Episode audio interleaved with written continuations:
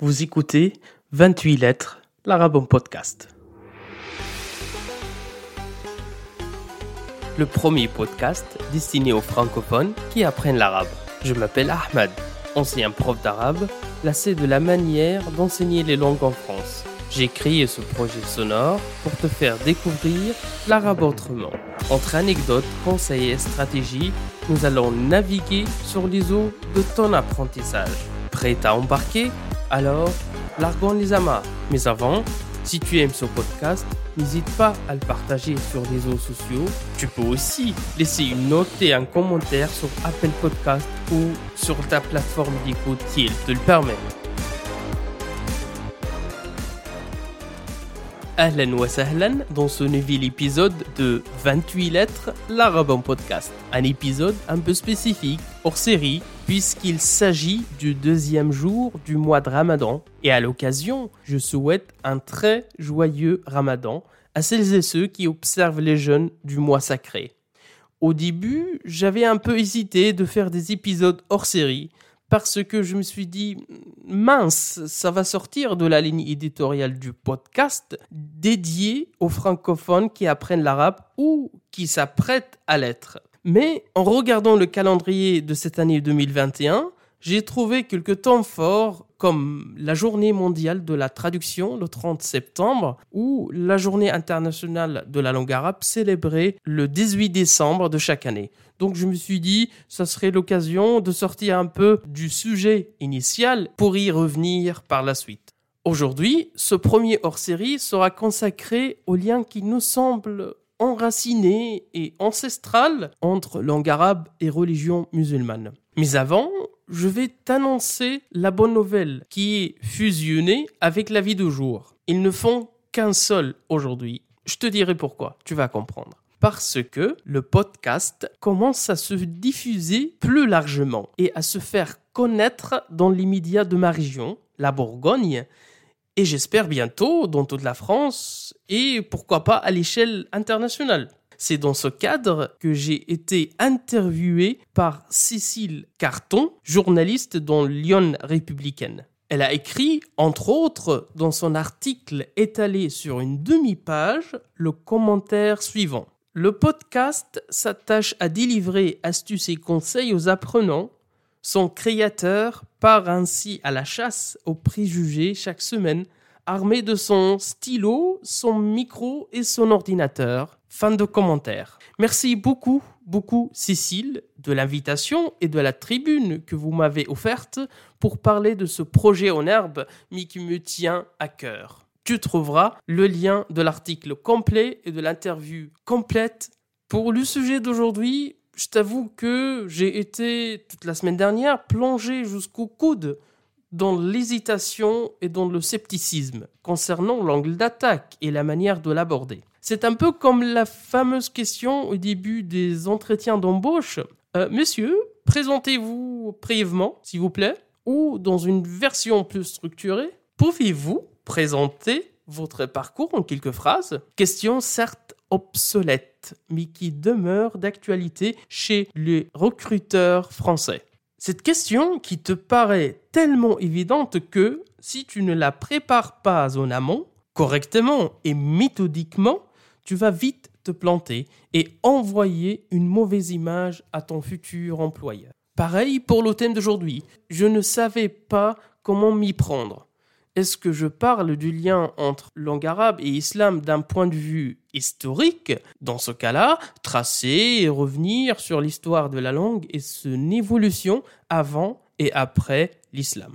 Ou d'un point de vue euh, linguistique, c'est-à-dire procéder à relever l'impact langagier de l'un sur l'autre avec un tableau d'expressions religieuses couramment employé chez les arabophones. Une troisième proposition euh, souffrait à moi, c'est de, de parler d'un point de vue théologique pour expliquer pourquoi le texte coranique a opté pour l'arabe et non pas pour une autre langue. Puis, pour ne pas te perdre dans des sujets certes intéressants, mais qui dépassent largement le cadre et le jalonnement de ce podcast, j'ai décidé de trancher et de faire simple, le plus simple possible. Alors, Cet épisode va se limiter à la thématique de l'enseignement et de l'apprentissage. D'abord, je voudrais te préciser que je ne suis ni linguiste ni historien, mais je voulais seulement dédier ce premier hors-série à quelques petits points, quelques petites réflexions par expérience d'anciens profs d'arabe et euh, tout ce que j'ai vu et entendu autour de moi dans le milieu enseignant, mais aussi dans les médias, dans le discours politique ou sur les réseaux sociaux concernant la fusion dans certains moments, dans certains passages de la formation linguistique entre arabe et islam.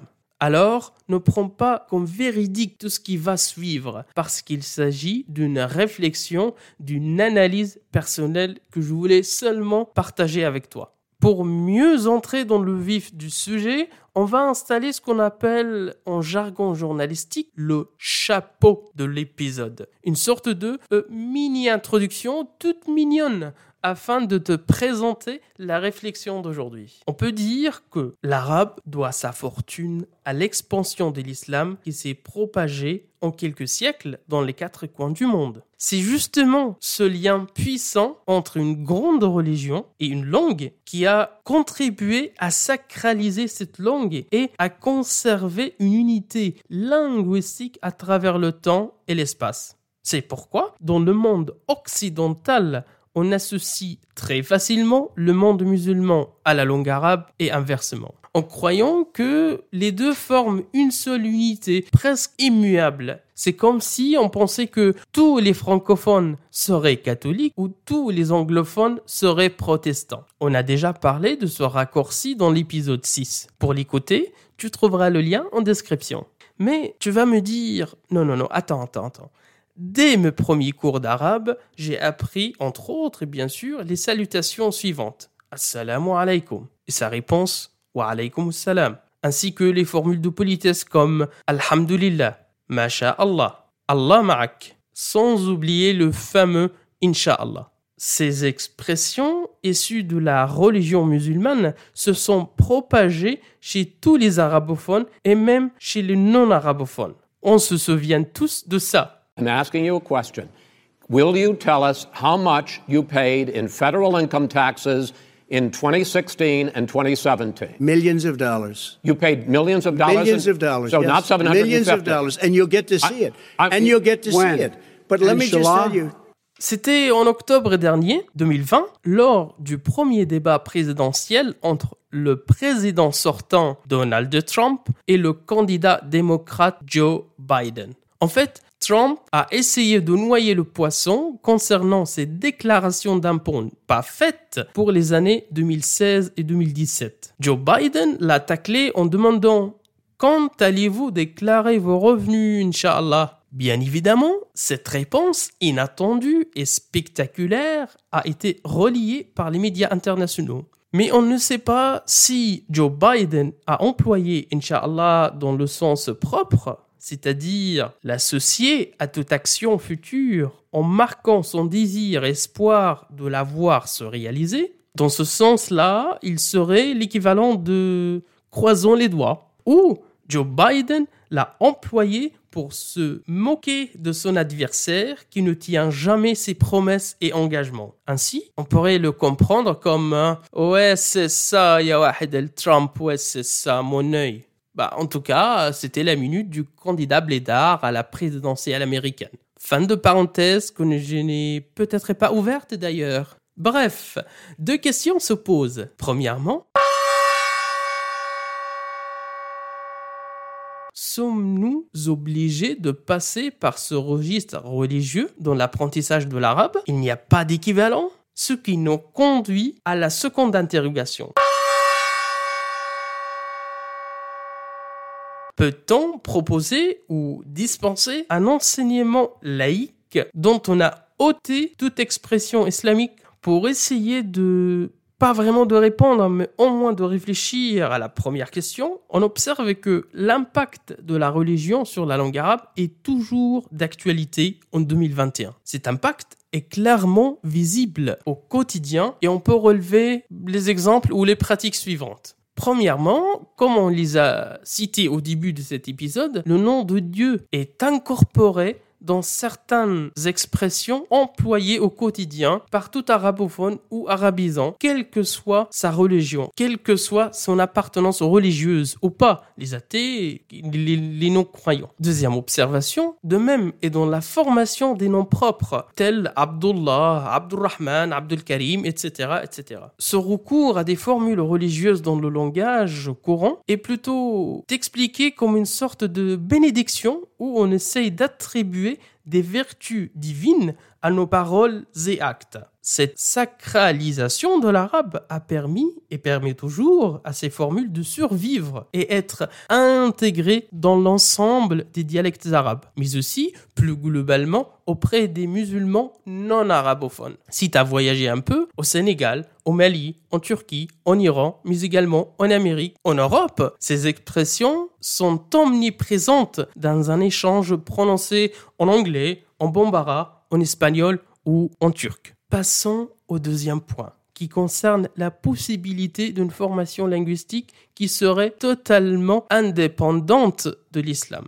En réfléchissant à cette hypothèse, euh, je t'invite à imaginer la chose suivante, ou le scénario suivant. Un bon matin, tu te réveilles à la décision libertaire suivante, pourtant actée par le maire de ta ville, commune ou village. Cette décision consisterait à donner à chaque habitant le droit de construire sa maison selon sa propre conception, ses propres critères, sans aucune restriction en matière d'étage, de matériel utilisé, de couleurs à peindre les façades, ni pour la répartition entre béton et espace fer, tout en négligeant les normes de sécurité concernant les installations électriques ou de plomberie.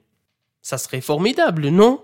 Assure-toi, vivre dans cette ville imaginaire serait certainement une expérience cauchemardesque pour toi. Et pour moi aussi, certainement. Il existe euh, dans cette proposition d'enseignement laïcisé quelque chose de semblable. Comme les immeubles qui nous entourent conditionnent en partie notre environnement visuel, les langues, elles, bâtissent celui de contact avec autrui. Cette idée de vider l'apprentissage de l'arabe de toute référence religieuse est à mon sens a very, very big aberration. Pourquoi?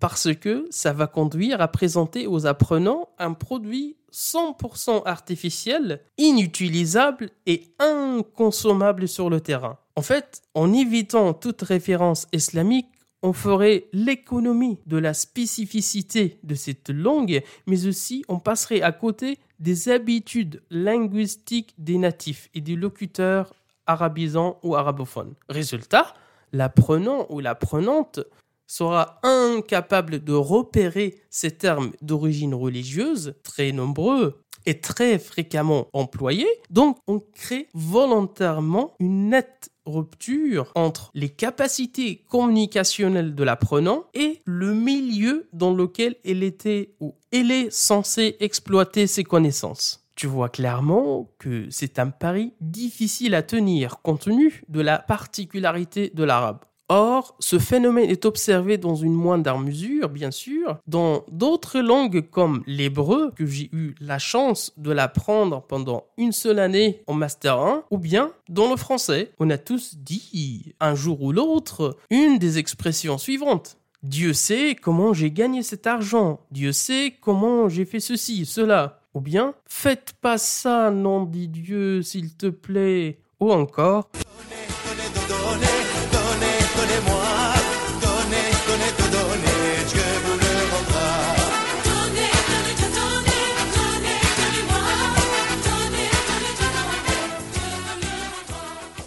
Donc, c'était le mot de la fin, prononcé généreusement par l'inépuisable Enrico Macias. À méditer et à consommer en illimité et sans modération. Dès la semaine prochaine, on revient à la ligne éditoriale du podcast pour te donner les 10 commandements qui font accélérer tes compétences à l'oral. L'oral, l'expression orale, le problème éternel de toutes et tous. D'ici là, je te souhaite une excellente matinée, après-midi ou soirée, selon ton moment d'écoute.